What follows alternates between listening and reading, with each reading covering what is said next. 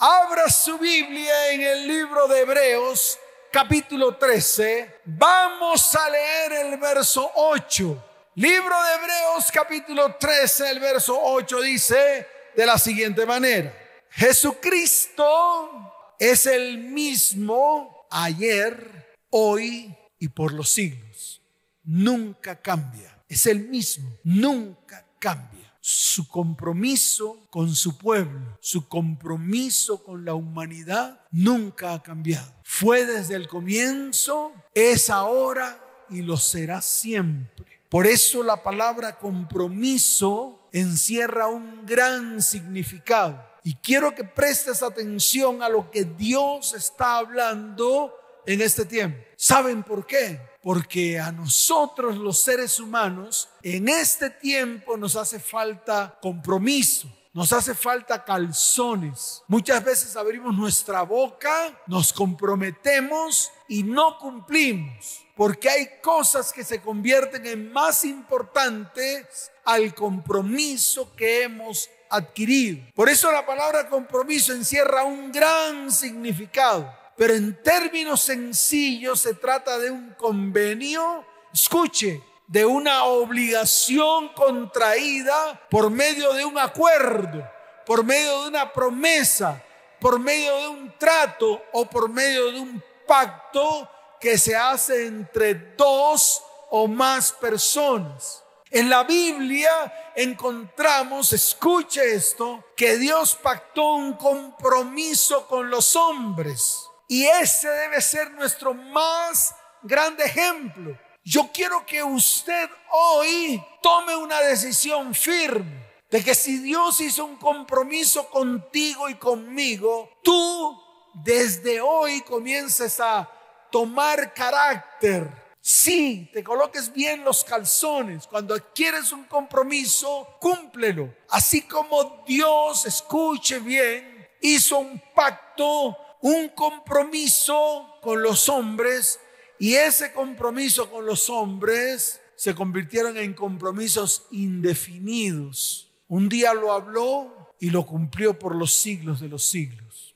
Entonces escuche, un ejemplo claro del compromiso de Dios con el hombre se encuentra en Génesis capítulo 3, verso 15. Yo quiero que vaya a la palabra porque quiero que aprenda, pero que este aprendizaje se le convierta en un principio, en un fundamento para su vida. En el libro de Génesis capítulo 3, recuerde que aparece la desobediencia del hombre. Fue el momento en el cual ellos hicieron lo contrario a lo que Dios les dijo que tenían que hacer. Pero escuche, a pesar de su desobediencia, a pesar del pecado, a pesar de que el hombre hizo las cosas mal desde el comienzo, porque Dios les entregó todo. Les entregó una tierra. Además con la tierra les entregó todo el fruto de la tierra. Les dio alimento, les dio agua para beber, comida para comer, animales para matar y comer. Dios le dio todo, proveyó al hombre de todo. Y a pesar de eso el hombre prefirió tomar sus propios conceptos, tomar sus propios criterios tomar sus propias decisiones. Entonces el hombre desobedece, pero Dios no lo deja solo. En esos momentos, cuando el hombre peca, Dios establece un compromiso con el hombre. A pesar de que el hombre fue culpable de lo que hizo, Dios no se quedó quieto. A partir de ahí, Dios estableció un compromiso con el hombre y trazó un plan de salvación.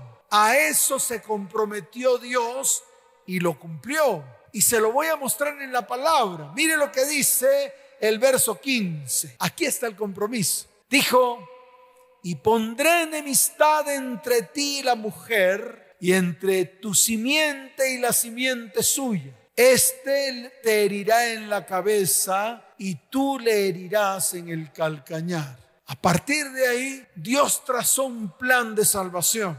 Esta fue la idea inicial de Dios. Prácticamente la simiente de maldad iba a desaparecer. Y déjeme decirle algo, ese compromiso de Dios con el hombre se cumplió a cabalidad, se cumplió proféticamente.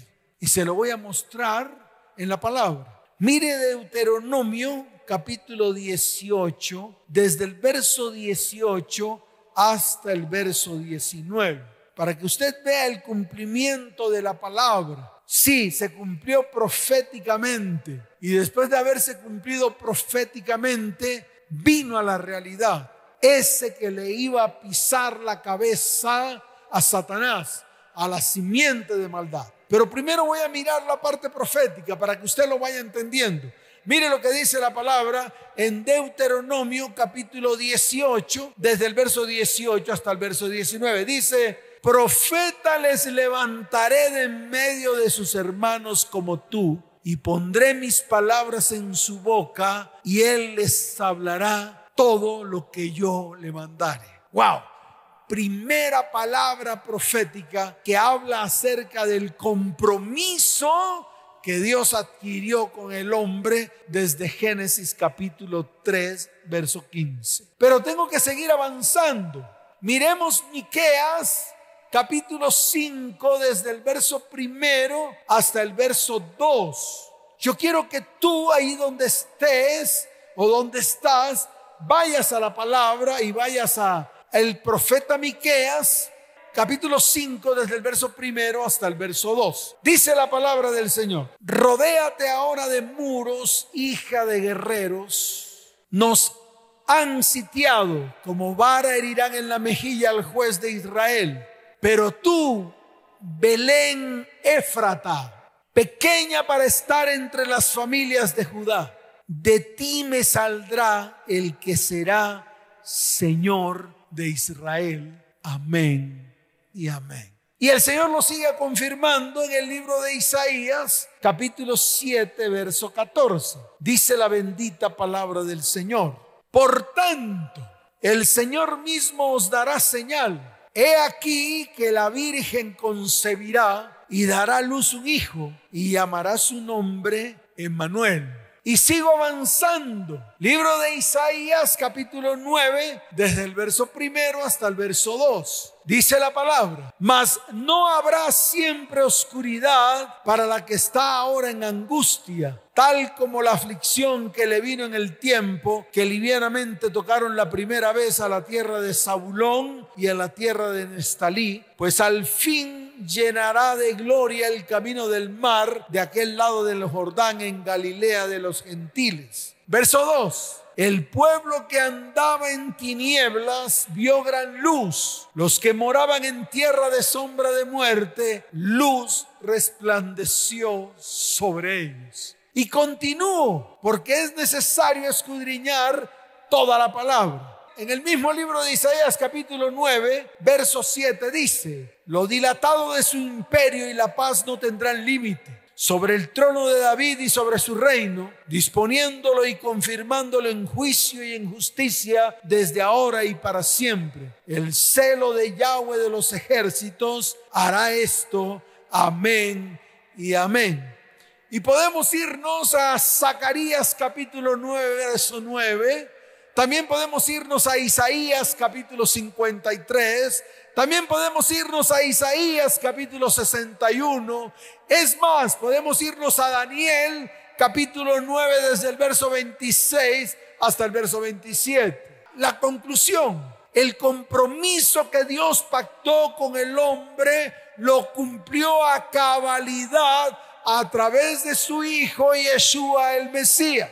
Porque escrito está en el libro de Números capítulo 23, verso 19. Dios no es hombre para que mienta, ni hijo de hombre para que se arrepienta. Él dijo y no hará, habló y no lo ejecutará. Entonces tenemos un Dios que cumple su palabra, un Dios que cumple sus promesas, un Dios que habló acerca de uno que le iba a pisar la cabeza a Satanás, que nacería de la simiente de mujer y que vendría al mundo a traer salvación, vida eterna, sanidad, milagros y prodigios. Y Dios lo cumplió a cabalidad. Su compromiso contigo y conmigo lo cumplió a cabalidad. Entonces la pregunta es, si tenemos un Dios que nos da ejemplo, si tenemos un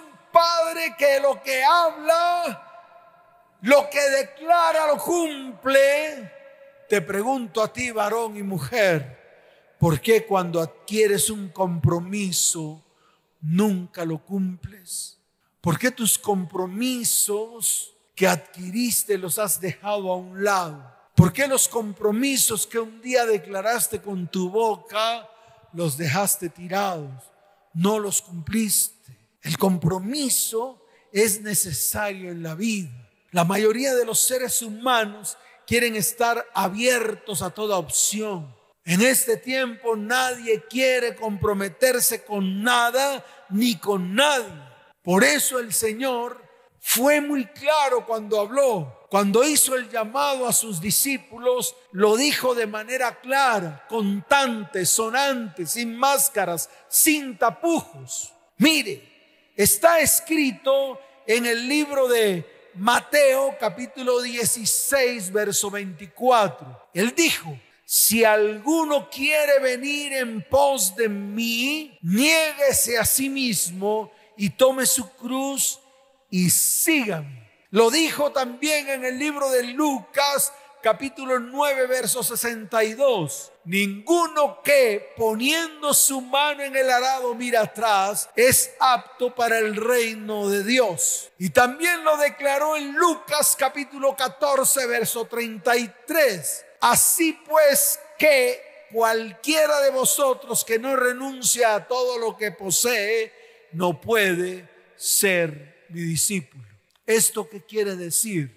Compromiso. A todos sus discípulos le habló del compromiso. Les dijo, a los sí tienen que llamarle sí y a los no tienen que llamarle no. Su compromiso con el sí debe cumplirlo, así como también su compromiso con el no. Y estas palabras que acabé de declarar en Mateo 16, 24, en Lucas 9, 62 y en Lucas 14, 33 lo corroboran. Ese es el carácter del Señor. Y ese es el carácter que el Señor anhela que tú y yo tengamos, que nos paremos firmes, que cada vez que declaremos algo, seamos fieles en cumplir lo que hemos declarado o lo que hemos prometido. Por eso, si no existe compromiso con nada ni con nadie, entonces escuche, iglesia, ¿cómo espero yo que mi vida y la de mi familia caminen bien? ¿Cómo? ¿Cómo espero yo que nuestros hijos y descendientes tengan un buen futuro?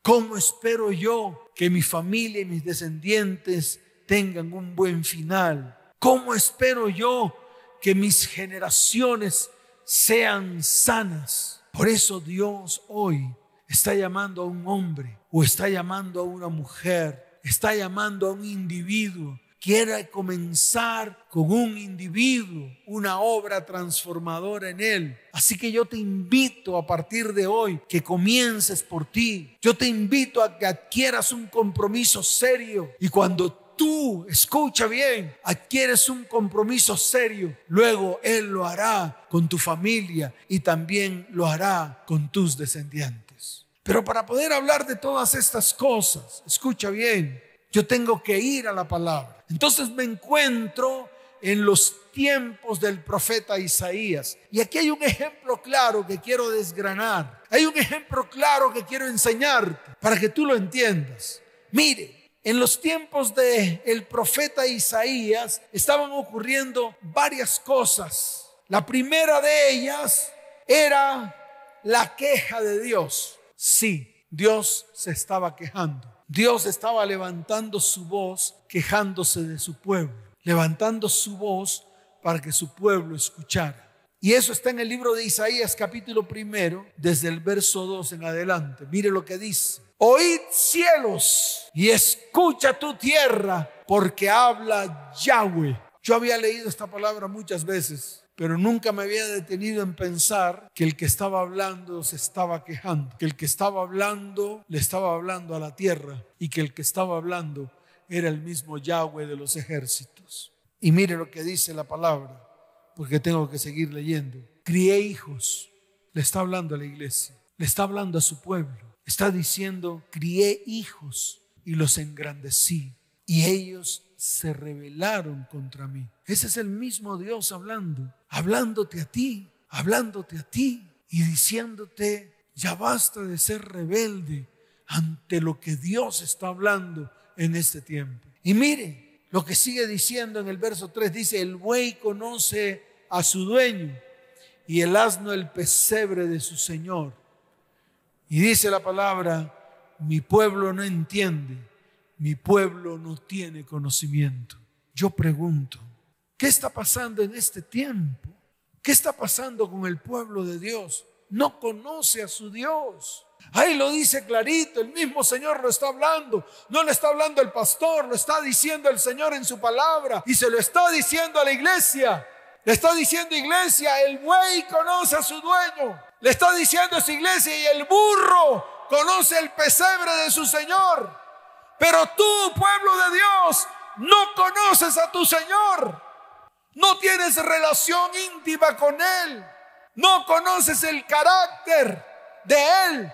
Porque si conocieras el carácter de Dios, te parecerías a Él. Y lo que dije al comienzo, y te lo vuelvo a repetir. Dios adquirió un compromiso contigo y lo cumplió. Y yo le pregunto al pueblo, ¿por qué razón el pueblo de Dios no adquiere ese compromiso con Dios basado en el carácter de Dios? Entonces esto le tiene que quedar claro. Ahora miren lo que dice el verso 4. Oh gente pecadora, pueblo cargado de maldad generación de malignos, hijos depravados, dejaron a Yahweh, provocaron a ir al santo de Israel, se volvieron atrás. Era una queja de Dios contra su pueblo, la misma queja, la misma palabra que Dios está levantando en este tiempo contra su pueblo. Y el pueblo todavía no se estremece, el pueblo todavía no se para firme, el pueblo anda divagando. El pueblo anda sumido en dos pensamientos. Por eso es el tiempo de pararse firme. Lo segundo que yo veo aquí en los tiempos de Isaías, que está ocurriendo en este tiempo, es la condición del pueblo. La condición. Mire, yo estoy seguro que tú sabes cuál es la condición de tu familia y la condición de tus hijos. Y aún sabiendo la condición de tu familia y la condición de, tus hijos, aún sigues ahí, aplastado ahí en un sofá, sin hacer nada, sin siquiera consultar a Dios o volverte a Dios, para que Dios comience a meter su mano en medio de tu casa, en medio de tu familia y en medio de tu descendencia. Y te lo voy a leer en la palabra. Isaías capítulo primero desde el verso 11 en adelante. Mire la condición del pueblo. Dice, ¿Para qué me sirve, dice Yahweh, la multitud de vuestros sacrificios? ¿Para qué? ¿Para qué le sirve a Dios las promesas que tú haces delante de Él? O los sacrificios que tú quieres establecer delante de Él para recibir los favores de Dios? ¿Para qué? Él mismo lo dice en su palabra. La multitud de vuestros sacrificios, hastiado estoy de ellos. Hastiado. No quiero más sacrificios. Y dice el verso 12 ¿quién demanda esto de vuestras manos cuando venís a presentaros delante de mí para hollar mis atrios? Wow, me está hablando a mí, no sé si a ti, pero muchas veces con mis actitudes y comportamientos he hollado los atrios del Señor. Por lo tanto, yo tengo que ser el primero en arrepentirme. Y de la mano todo el pueblo de Dios tiene que arrepentirse. Esa es la condición del pueblo.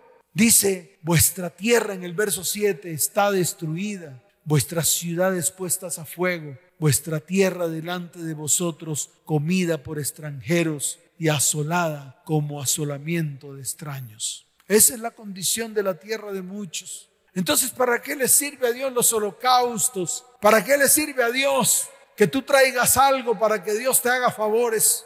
Si la condición de tu tierra es la que acabé de mencionar en el verso 7. Vuestra tierra está destruida, vuestras ciudades puestas a fuego. ¿Cómo está la condición de tu hogar? ¿Cómo está la condición de tus hijos?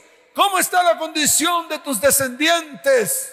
¿Cómo está la condición de tu cónyuge? Se fue, pastor. Lo otro que yo veo es la religiosidad de su pueblo. Un pueblo basado en religiosidades baratas. Mire lo que dice el verso 13 de Isaías capítulo primero. No me traigáis vana ofrenda, el incienso me es abominación. Luna nueva y día de reposo, el convocar asamblea, no lo puedo sufrir. Son iniquidad vuestras fiestas solemnes, vuestras lunas nuevas y vuestras fiestas solemnes las tiene aborrecidas mi alma, me son gravosas, cansado estoy de soportarlas. Esa era la condición espiritual, la religiosidad barata que hay en medio de la iglesia, que cree que podemos comprar a Dios con lo primero que se me atraviesa y ya es suficiente. Ahora, ¿qué crees tú que Dios quiere que nosotros hagamos? Ahí voy a poner esa tarea. ¿Qué crees tú que, que quiere Dios que nosotros hagamos como simples seres humanos? Porque eso es tal vez lo que tú estás diciendo allí, lo que tú estás pensando, pero pastor, somos simples seres humanos. No sé qué querrá Dios que yo haga. Pues está escrito en la palabra. En Isaías capítulo primero, desde el verso 16 en adelante, lo dice de una manera clara. Lavaos y limpiaos. Entonces lo primero que hay que hacer es eso, lavarnos y limpiarnos. El problema es que muchas veces nos lavamos con lejía y nuestro pecado aún está. Por eso tenemos que arrepentirnos. Tenemos que cambiar nuestra manera de pensar para que cambie nuestra manera de actuar, para seguir avanzando en nuestra vida. Pero lo primero que dice el Señor es, lavaos y limpiaos. Lo segundo que dice el Señor es quitad la iniquidad de vuestras obras de delante de mis ojos. Y lo tercero que el Señor dice es dejad de hacer lo malo. Se acabó el lío. Deja de hacer lo malo delante de los ojos de Dios. Es lo que Dios quiere que hagamos. Lo que Dios quiere de ti y de mí. Y mire lo que sigue diciendo en el verso 17. Aprended a hacer lo bueno. Aprended a hacer el bien. Buscad el juicio. Restituid al agraviado. Haced justicia al huérfano. Amparad a la viuda. Ay, pastor, ¿quiénes son ellos? A los que tú has herido con lanza. A los que dejaste de cumplir el compromiso. Ya no te acuerdas.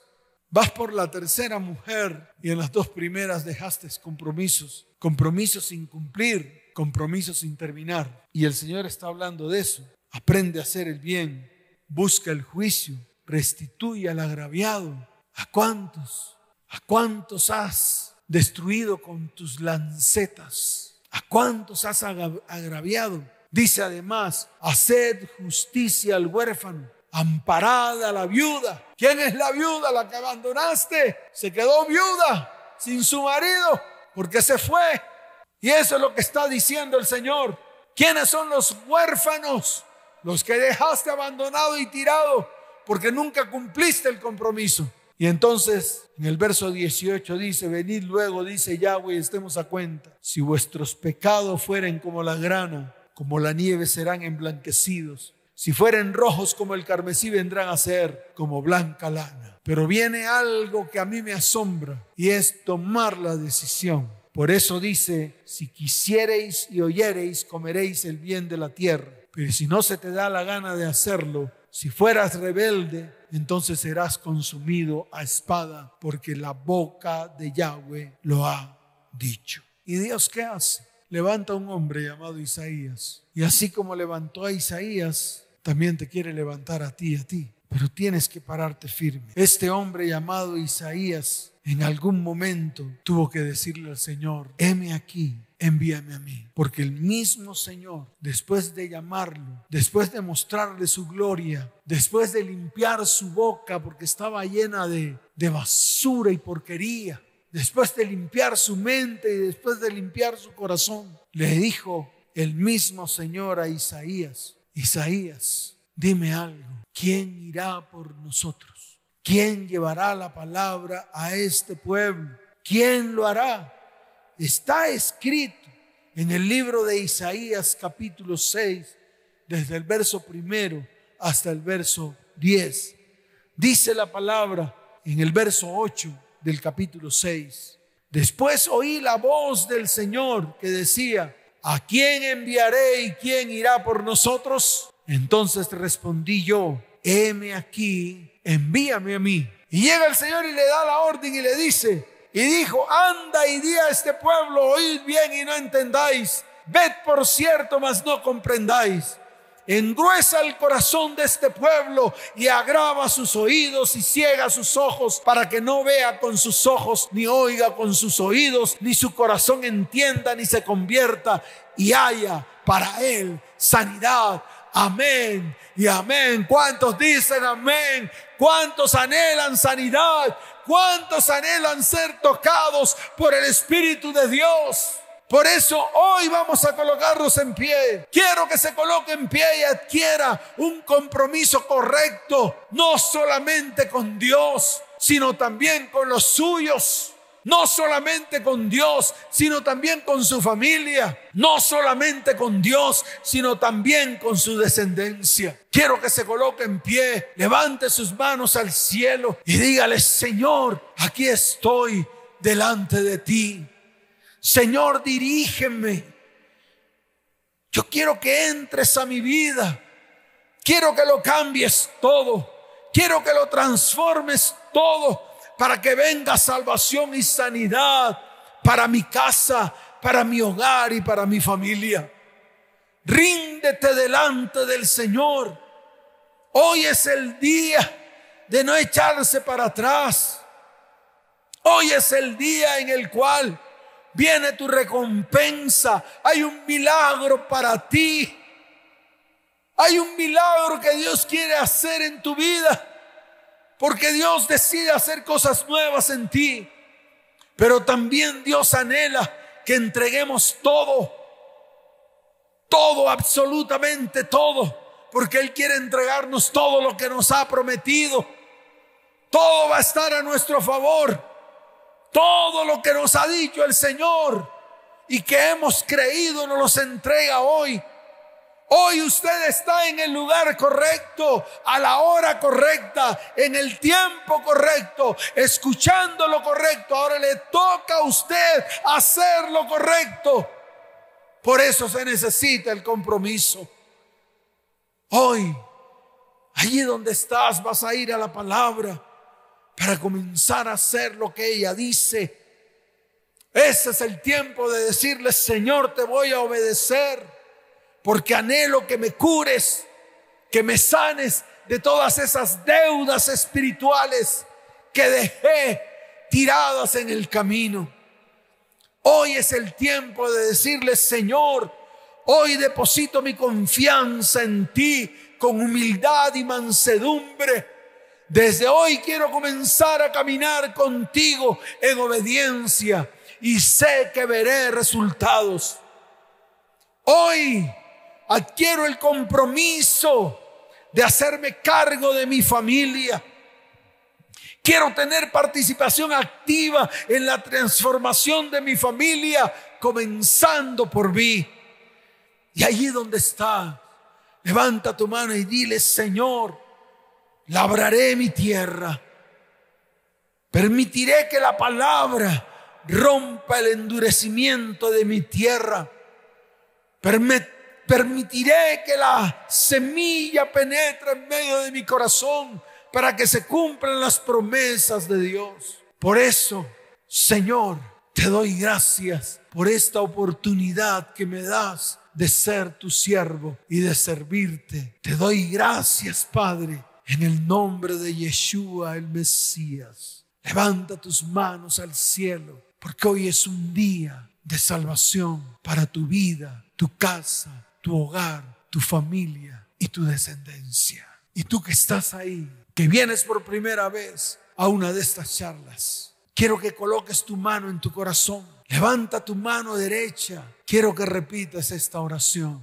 Señor Jesús, Hoy reconozco que he pecado contra el cielo y contra ti. Perdóname, Señor. Hoy abro mi corazón y te recibo dentro de mí como mi único y suficiente Salvador. Escribe mi nombre en el libro de la vida y no lo borres jamás. En estos momentos aparecen unos, unas líneas de WhatsApp. Si necesitas ayuda, consejería, puedes escribir, necesito ayuda urgente. Y nosotros extenderemos nuestra mano de bendición para que esa ayuda venga pronto. Es una ayuda espiritual que la Iglesia Cristiana ETP brinda a todos aquellos que anhelan ser transformados y anhelan ser cambiados. Ahí aparecen los números de WhatsApp a los cuales puedes escribir. Y toda la iglesia levante sus manos al cielo. Yo quiero que allí donde estés, inclines tu rostro. Que hoy sea un tiempo de estar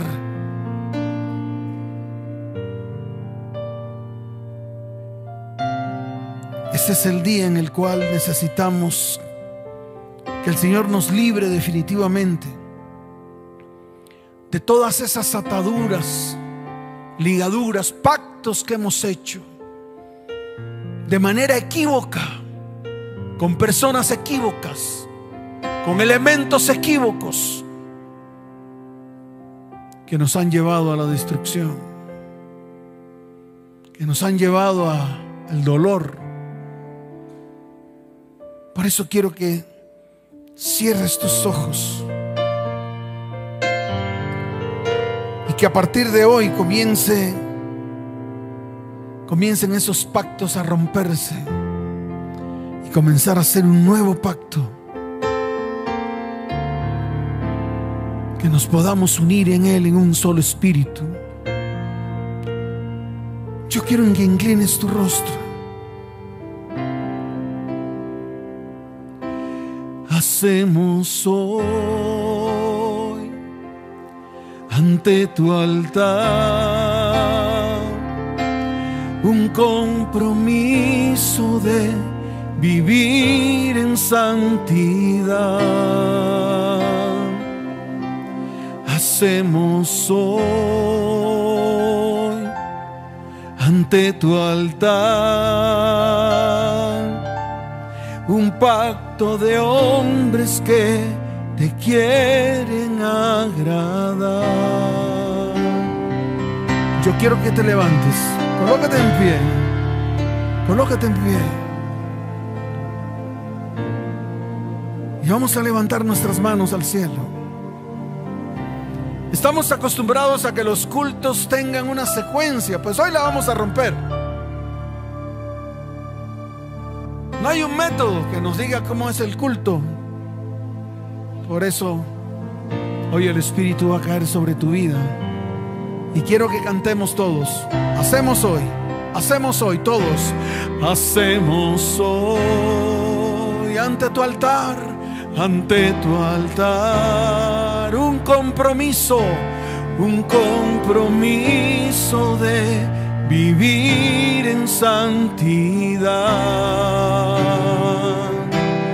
Hacemos hoy ante tu altar, ante tu altar, un pacto de hombres, un pacto de hombres que te quieren agradar. Levanta tus manos y dile, con manos limpias, corazón puro para ti.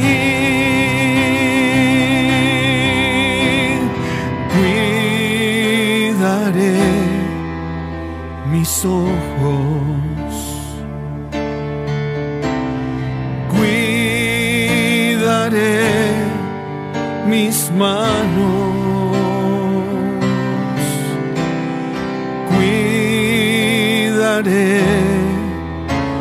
Mi corazón de todo lo malo, de todo lo vano. No te quiero fallar jamás. Levanta tus manos, iglesia. Cierra tus ojos hoy.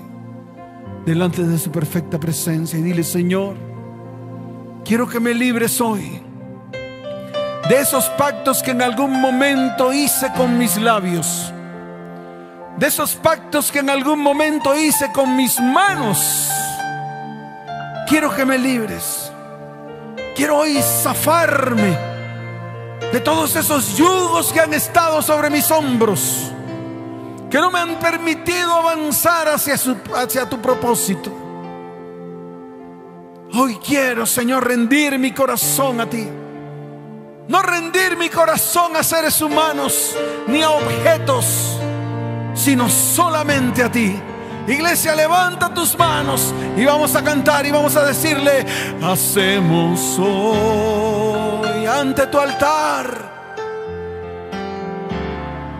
un compromiso, un compromiso de vivir en santidad. Hacemos hoy, hacemos hoy ante tu altar un pacto de hombres que te quieren agradar. Sus manos, mírese sus manos y de, con manos limpias, corazón puro para ti. Cuidaré mis ojos. Cuidaré mis manos.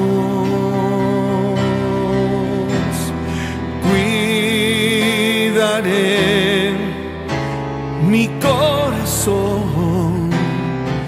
todo lo malo, de todo lo vano.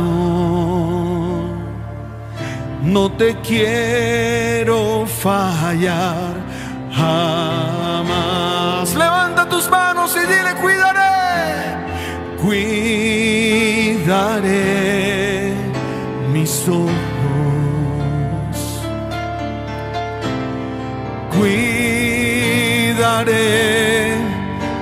Manos. Cuidaré mi corazón de todo lo malo, de todo lo vano. No te quiero fallar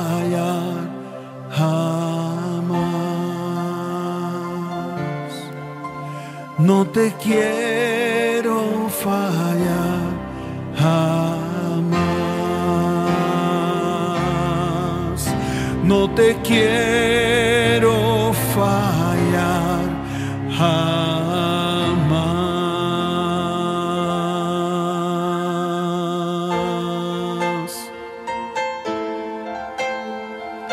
¿Cuántos están dispuestos?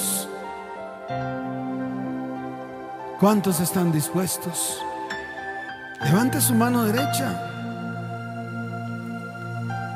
Pastor, se me cansa. ¿Y por qué a usted no se le cansa hacer pecado? ¿Por qué no se cansa haciendo pecado? ¿Por qué la maldad siempre está delante de sus ojos, delante de su corazón, delante de sus manos? Levante su mano bien en alto. Si no puede, la persona que está a su lado le puede levantar la mano. A ver, con su otra mano le agarre a la de la otra persona. Vamos a hacer todos. Vamos a decirle, cuidaré mis ojos, cuidaré mis manos, cuidaré mi corazón de todo lo malo, de todo lo vano. No te quiero fallar jamás. ¿Están listos? Levante sus manos todos juntos y vamos a decirle, Señor, aquí estamos delante de ti y declaramos hoy, cuidaré mis ojos. Cuidaré mis manos.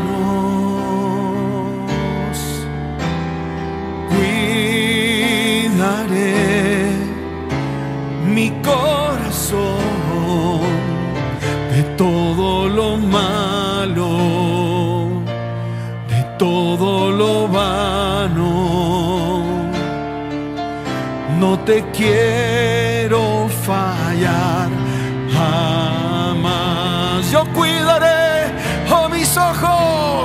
cuidaré mis ojos. Cuidaré mis manos. Cuidaré mi corazón de todo lo malo,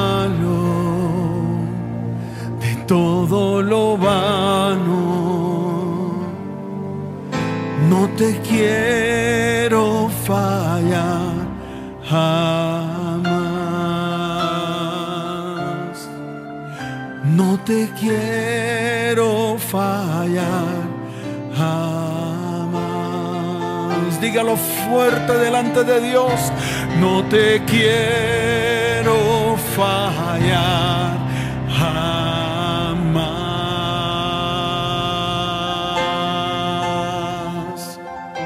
¿Cuánto le pueden dar un fuerte aplauso al que vive por los siglos de los siglos? Dele ese fuerte aplauso al Señor. Fuerte ese aplauso al Rey de Reyes y Señor de Señores. Amén.